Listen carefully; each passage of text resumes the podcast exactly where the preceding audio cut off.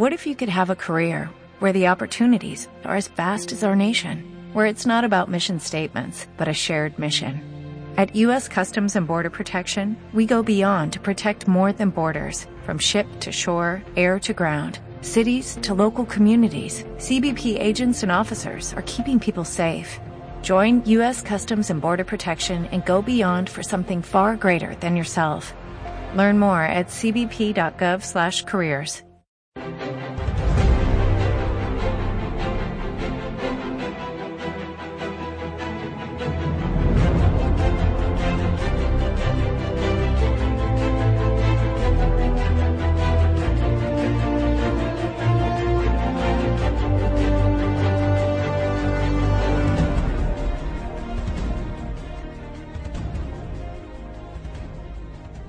amigos, bienvenidos a nuestro informativo semanal dedicado a ofrecer noticias sobre la Iglesia. Hoy es domingo 18 de enero de 2015 y como siempre comenzamos con un resumen previo de nuestras noticias.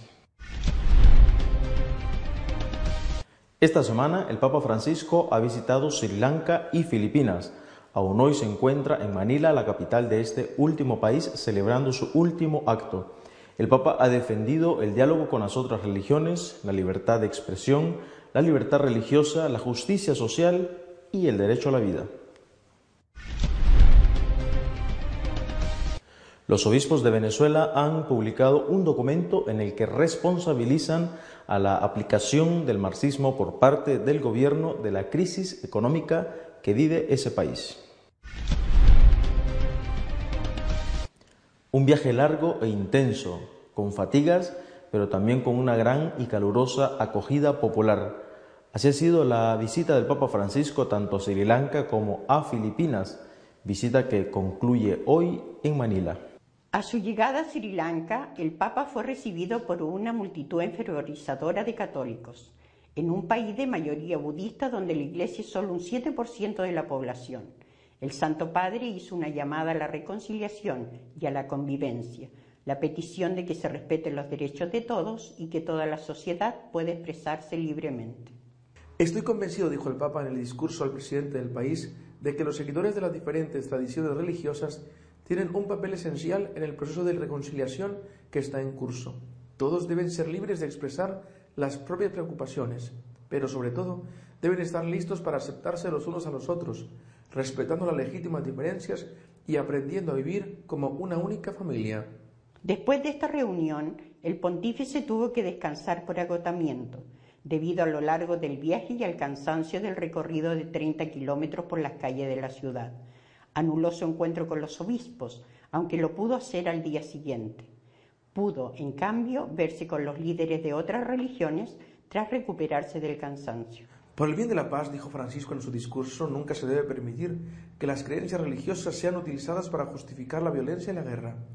Tenemos que exigir a nuestras comunidades con claridad y sin equívocos que vivan plenamente los principios de la paz y la convivencia que se encuentran en cada religión y denunciar los actos de violencia que se cometan. Una enseñanza compartida por el líder de los musulmanes sinaleses que en su discurso condenó los atentados de París. Al día siguiente, en su último acto en Sri Lanka, el Papa canonizó a uno de los grandes evangelizadores del país, José Vaz.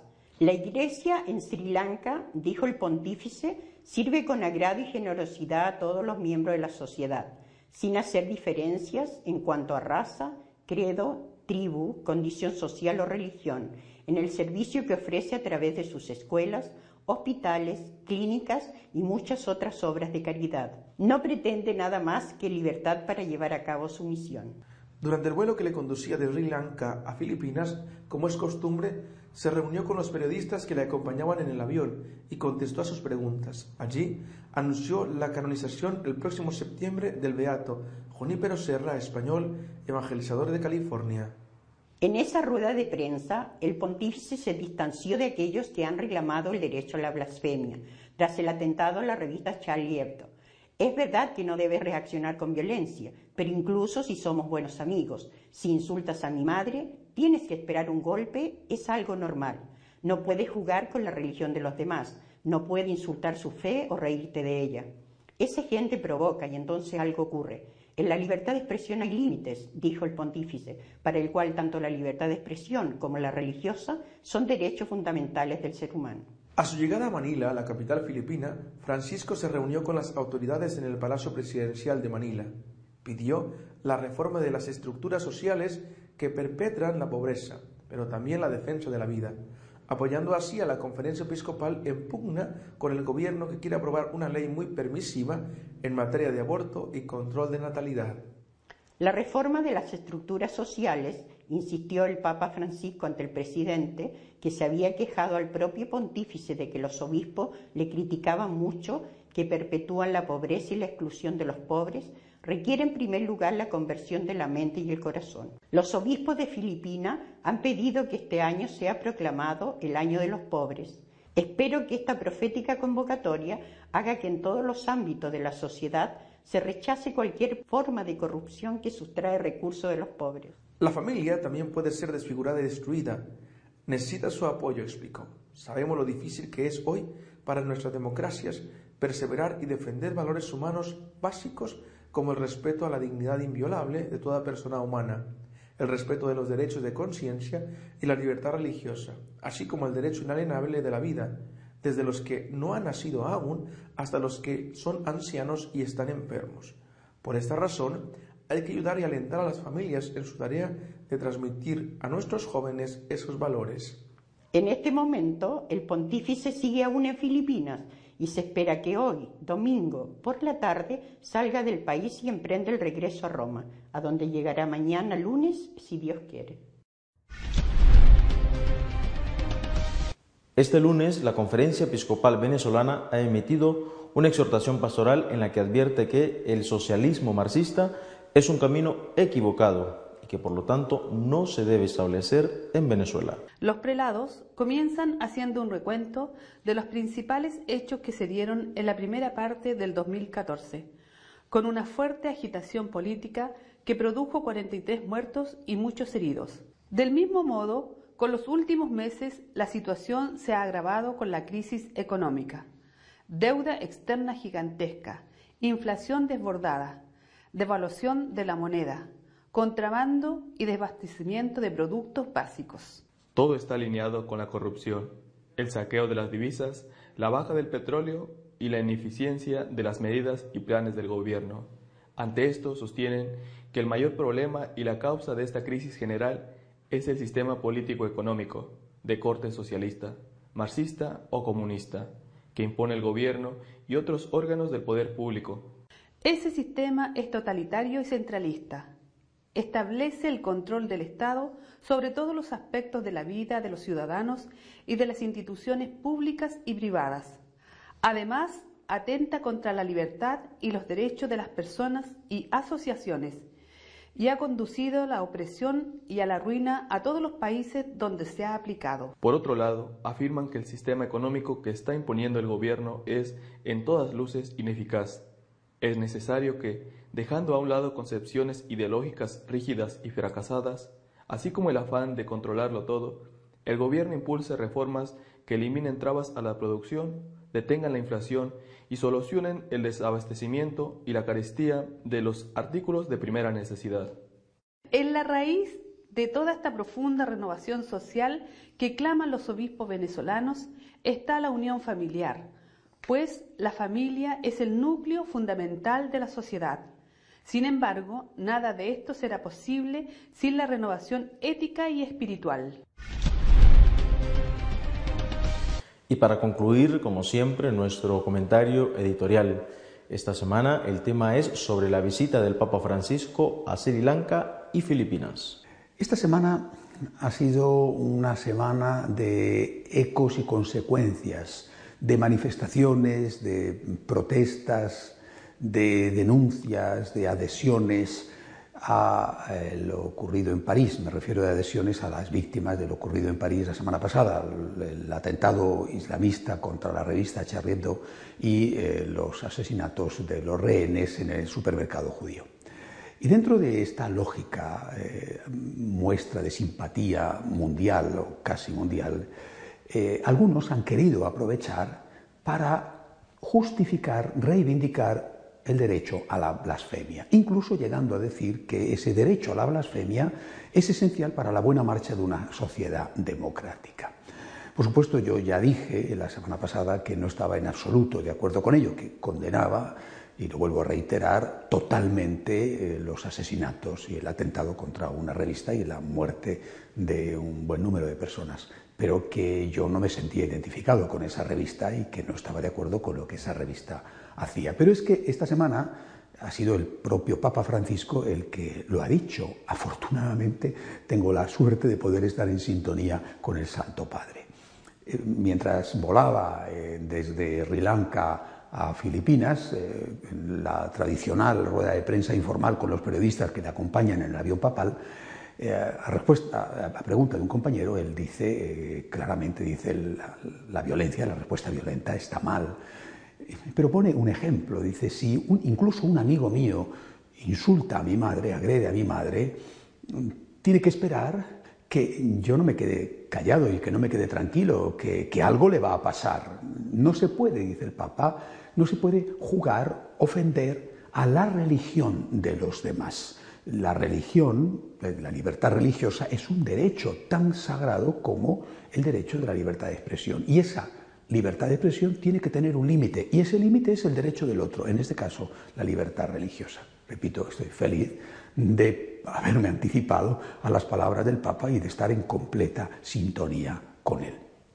Ahora bien, no sé si era la intención del Santo Padre decir esto o no, pero a mí cuando leí eh, el texto de sus declaraciones, cuando él afirma no se puede eh, jugar con la religión de los demás, repito, no sé si esto que voy a decir era la intención del Santo Padre, ahí me pareció entender que en realidad lo que estaba diciendo, lo que quería decir era que vivimos ante dos religiones en lucha. Cuando, cuando hablamos de religiones en lucha pensamos lo que están sufriendo los cristianos, por ejemplo, a mano de los musulmanes radicales en Irak, en Siria, o en África, o incluso en la propia Sri Lanka, Ceilán, que acaba de visitar el pontífice, lo que están sufriendo a mano de los budistas. Pensamos siempre en ese tipo de religiones, islam, cristianismo, budismo. Eh, yo creo que, que hoy hay que decir que existe otra religión y esa religión es una religión agresiva. No digo que todos los que militan en esa religión sean violentos y agresivos, pero sí muchos. Estoy hablando del laicismo. El laicismo hoy es una religión y es una religión mm, mm, sostenida, participada, defendida, creída por muchos, no todos, pero sí por muchos que son realmente agresivos, que es una religión que tiene su Dios, el laicismo.